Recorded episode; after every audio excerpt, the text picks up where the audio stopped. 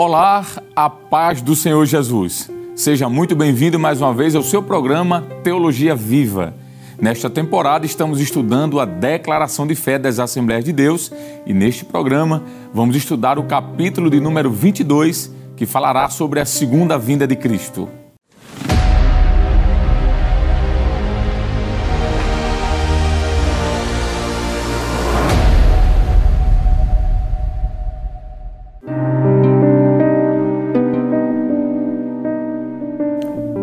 Vinda do Senhor é uma promessa feita pelo próprio Senhor Jesus. É uma promessa de esperança para todos os que creem.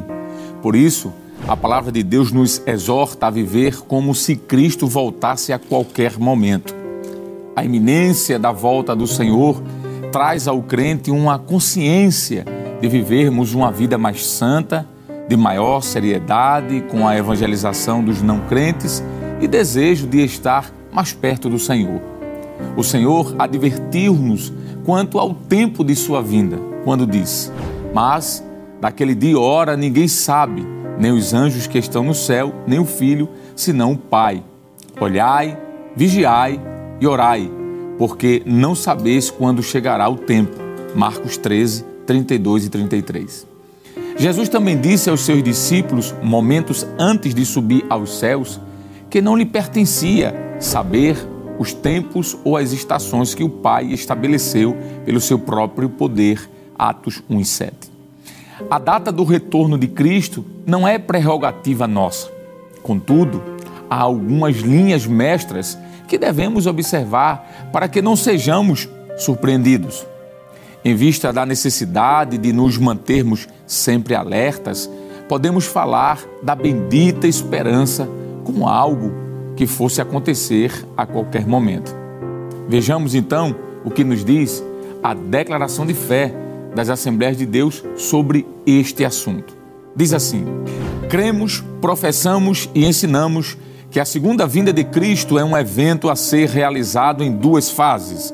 A primeira é o arrebatamento da igreja antes da grande tribulação. 1 Tessalonicenses 1 e 10 e também capítulo 5, versículo 9. Momento este em que nós, os que ficarmos vivos, seremos arrebatados. 1 Tessalonicenses 4 e 17. A segunda fase é a sua vinda em glória depois da grande tribulação e de forma visível aos olhos humanos. Eis que vem com as nuvens e todo olho o verá, até os mesmos que o traspassaram e todas as tribos da terra se lamentarão sobre ele. Sim, amém. Apocalipse 1 e 7.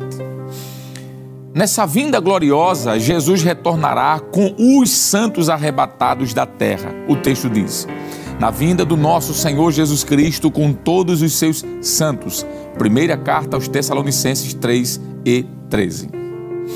Vejamos mais uma vez o que nos diz a declaração de fé das Assembleias de Deus sobre o arrebatamento da igreja.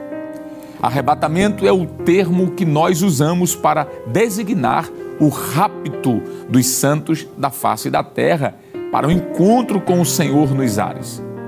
Porque o mesmo Senhor descerá do céu com alarido e com voz de arcanjo e com a trombeta de Deus e os que morreram em Cristo ressuscitarão primeiro, depois nós, os que ficarmos vivos, seremos arrebatados juntamente com eles nas nuvens, a encontrar o Senhor nos ares, e assim estaremos sempre com o Senhor.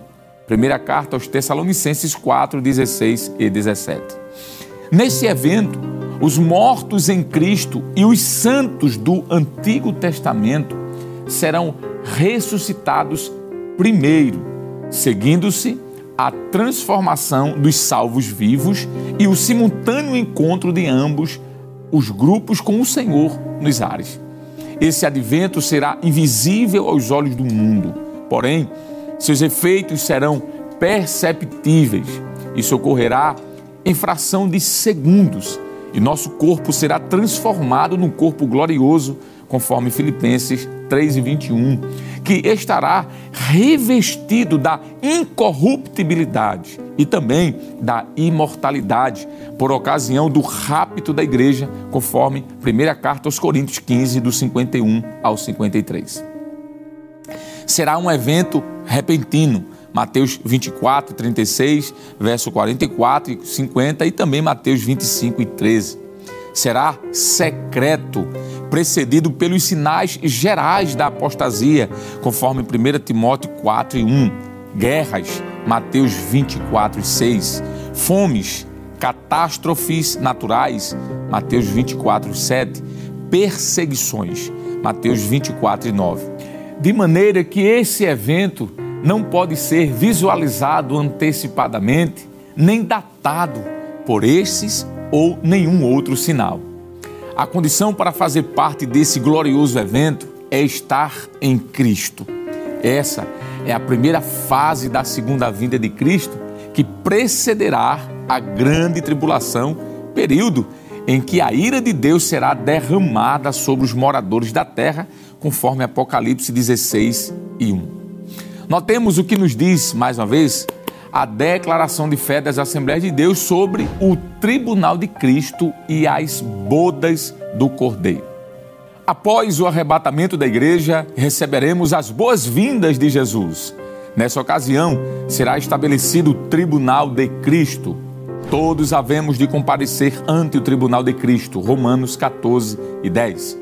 Todos devemos comparecer ante o tribunal de Cristo para que cada um receba segundo o que tiver feito por meio do corpo, ou bem ou mal. Segunda carta aos Coríntios 5 e 10.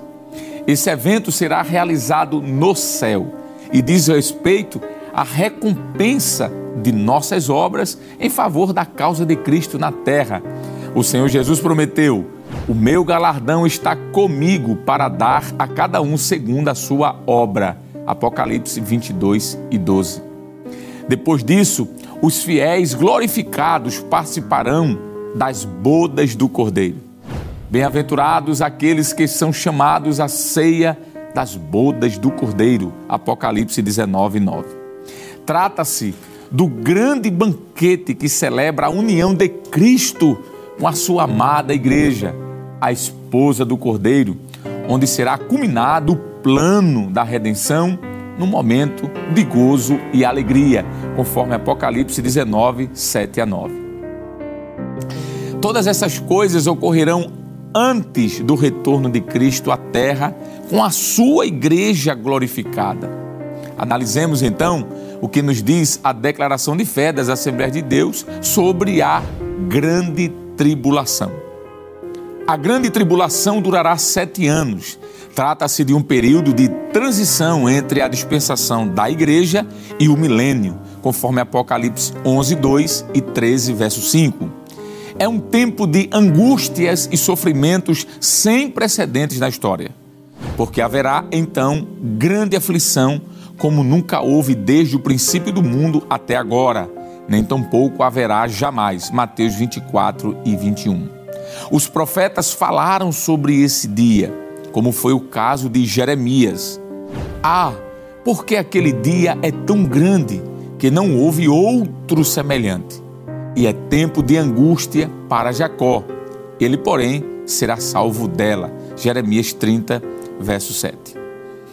Dito também pelo profeta Daniel, quando falou: E naquele tempo se levantará Miguel, o grande príncipe, que se levanta pelos filhos do teu povo e haverá um tempo de angústia, qual nunca houve, desde que houve nação até aquele tempo. Mas naquele tempo livrar-se-á o teu povo, todo aquele que se achar escrito no livro. Daniel 12 e 1. Bem como também foi dito pelo profeta Joel, quando falou: dia de trevas e de tristeza, dia de nuvens e de trevas espessas como a alva espalhada sobre os montes, povo grande e poderoso, qual desde o tempo antigo nunca houve, nem depois dele haverá pelos anos adiante, de geração em geração. Joel 2 e 2. Entre outros textos poderiam ser citados. Esse período é também conhecido como Dia do Senhor. No Antigo Testamento, nós temos textos como Isaías 13, do 6 ao 9, e também no Novo Testamento, nós temos textos como primeira carta aos Tessalonicenses, capítulo 5, versículo 2 e 3. E terá seu início somente, como já foi dito, depois que a igreja for arrebatada da terra.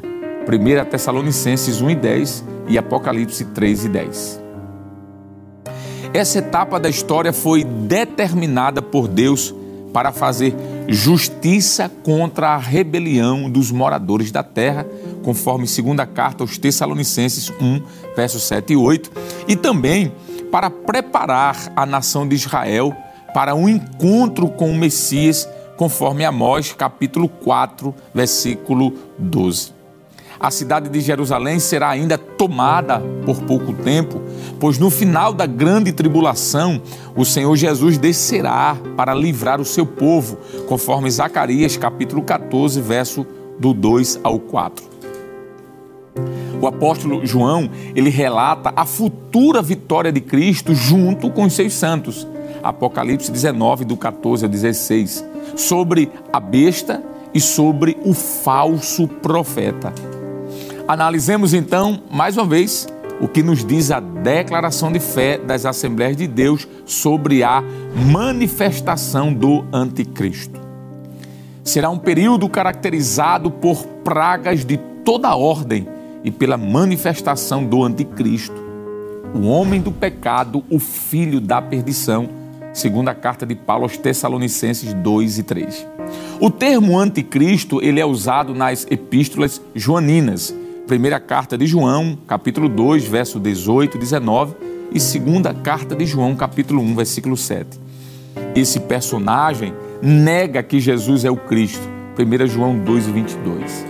O anticristo opõe-se, rejeita, renega e contesta a pessoa de Cristo o qual se opõe e se levanta contra tudo o que se chama Deus ou se adora, de sorte que se assentará como Deus no templo de Deus, querendo parecer Deus. Segundo a carta aos Tessalonicenses 2 e 4. Suas características, elas são a de um ditador mundial. Segundo a Tessalonicenses 2 e 9 e versículo 10 e Daniel 9 e 27 é o último grande governo mundial da história da humanidade, identificado em Apocalipse como a besta. A besta que surge do mar. O texto diz: Vi subir do mar uma besta que tinha sete cabeças e dez chifres. Apocalipse 13, verso 1. É um personagem que terá controle sobre dez reinos. Ela representa o anticristo, e o seu governo. O texto diz: Estes têm o mesmo intento e entregarão o seu poder e autoridade à besta. Apocalipse 17, 13. O mar é uma linguagem metafórica e indica as nações, povos e línguas, conforme Apocalipse 17 e 15. A besta recebe do dragão, que é Satanás, poderes para dominar o mundo e, além disso, ela blasfemará contra Deus. Apocalipse 13, do 4 ao 6. O falso profeta é o porta-voz do anticristo, a besta que subiu da terra, que por meio de falsos milagres enganará os moradores da terra para se oporem a Deus, conforme Apocalipse 16, verso 13 e 14 e capítulo 19, versículo 20. Trata-se de um governo promovido por Satanás. O anticristo fará um concerto de sete anos com Israel. Entretanto, na metade desse período, o concerto será rompido, o texto diz, e ele firmará um concerto com muitos por uma semana. Na metade da semana, fará cessar o sacrifício e a oferta de manjares. Daniel 9, 27. O rompimento acontecerá porque os judeus descobrirão que fizeram acordo com o próprio anticristo. Só a partir daí é que começará o tempo de angústia para Jacó. Jeremias 30, verso 7. Ao final do período de sete anos, aparecerá o libertador de Israel. O texto diz: E assim todo Israel será salvo, como está escrito: De Sião virá o libertador e desviará de Jacó as impiedades. Romanos 11, 26. Vejamos então mais uma vez o que nos diz a declaração de fé sobre a vinda de Cristo em glória. Esse acontecimento ele é anunciado desde o princípio do mundo. O texto diz: E destes profetizou também Enoque, o sétimo depois de Adão, dizendo: Eis que é vindo o Senhor com milhares de seus santos. Judas, verso 14. O Novo Testamento grego emprega miríades de santos, como aparece na tradução brasileira. Isso significa inumerável. Os santos, nesse texto, são os raptados da terra juntamente com os ressuscitados durante o arrebatamento da igreja, conforme 1 Tessalonicenses 3 e 13. É a segunda fase da segunda vinda de Cristo, que será visível e corporal com a sua igreja glorificada. O texto diz: Então virão vir o Filho do Homem numa nuvem com poder e grande glória. Lucas 21 e 27. Isso ocorrerá para que seja restaurado o trono de Davi, conforme Zacarias 12, do 8 ao 10. O anjo Gabriel anunciou a Maria, mãe de Jesus, que o Senhor Deus lhe dará o trono de Davi, seu pai, e reinará eternamente na casa de Jacó, e o seu reino não terá fim. Lucas 1, 32 e 33. Isso significa a libertação do povo de Israel dos seus opressores. Zacarias 14, verso 3 e 4. Nessa vinda, o Senhor Jesus Cristo derrotará a besta e o falso profeta, conforme Apocalipse 19, do 19 ao 21. Fará o julgamento das nações, Joel 13, 12 e Mateus 25, 31 e 32, e aprisionará Satanás por mil anos. O texto diz: ele prendeu o dragão, a antiga serpente, que é o diabo e Satanás, e amarrou-o por mil anos e lançou-o no abismo, e ali o encerrou e pôs selo sobre ele, para que mais não engane as nações até que os mil anos se acabem. Apocalipse 20, verso do 2 ao 3. Daí em diante será implantado o reino de Cristo, o reino de justiça e de paz, conforme Atos 15, verso 16. Mais uma vez, vamos ver o que nos diz a declaração de fé das Assembleias de Deus sobre o milênio. O milênio é o reino de Cristo com duração de mil anos que terá início por ocasião da vinda de Cristo em glória com os seus santos, todos os que estiverem vivos na terra após esses acontecimentos serão submetidos ao governo de Jesus Cristo. Filipenses 2, 11, 10 e 11. Nesse período, Satanás estará aprisionado no abismo, conforme Apocalipse 20, verso 2 e 3.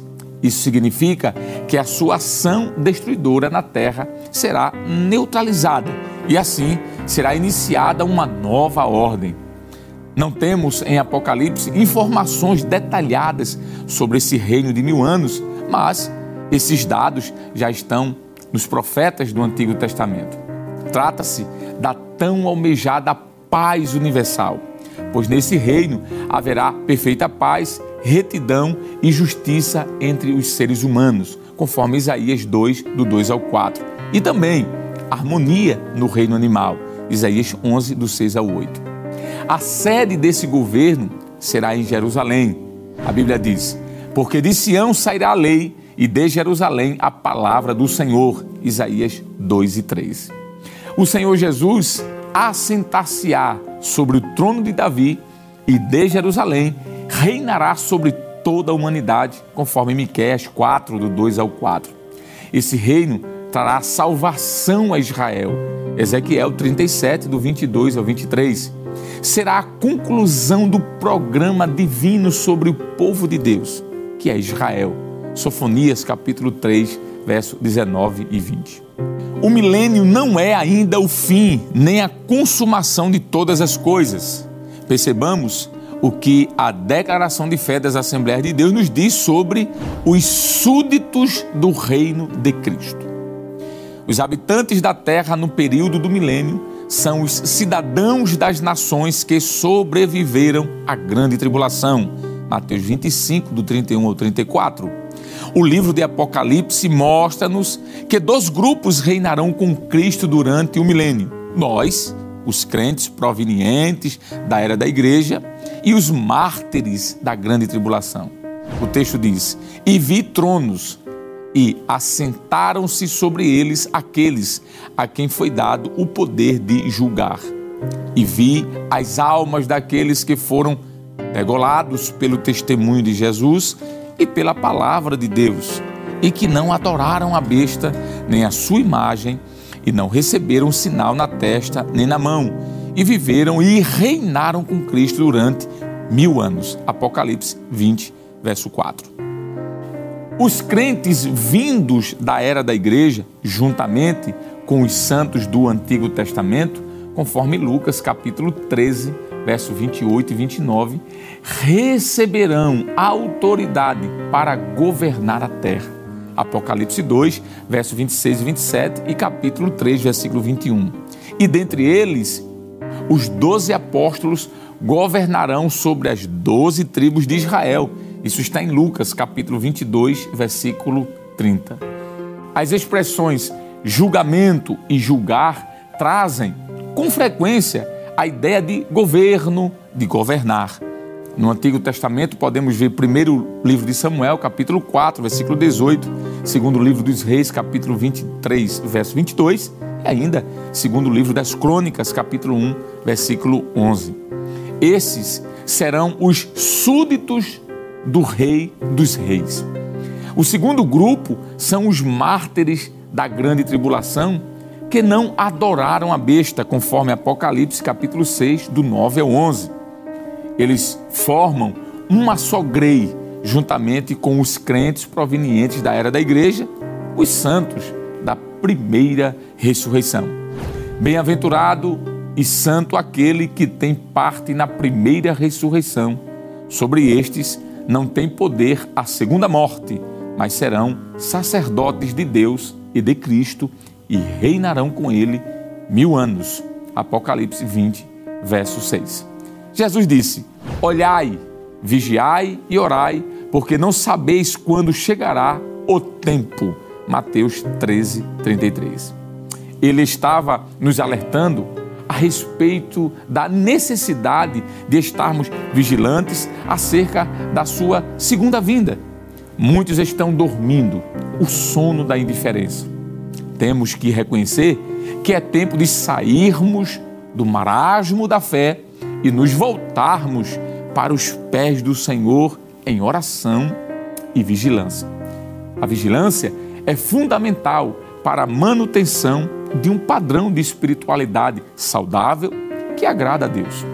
O Senhor Jesus, ele enviou uma carta à igreja de Éfeso, exortando a que se lembrasse de onde havia saído e que voltasse para fazer o que era correto. Apocalipse 2 e 5.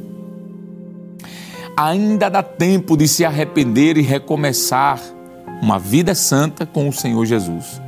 A segunda ação mencionada por Jesus em Marcos 13, 33 é vigiar, o qual pode ser traduzido também como estar ou permanecer acordado, estar atento, pronto, cuidadoso.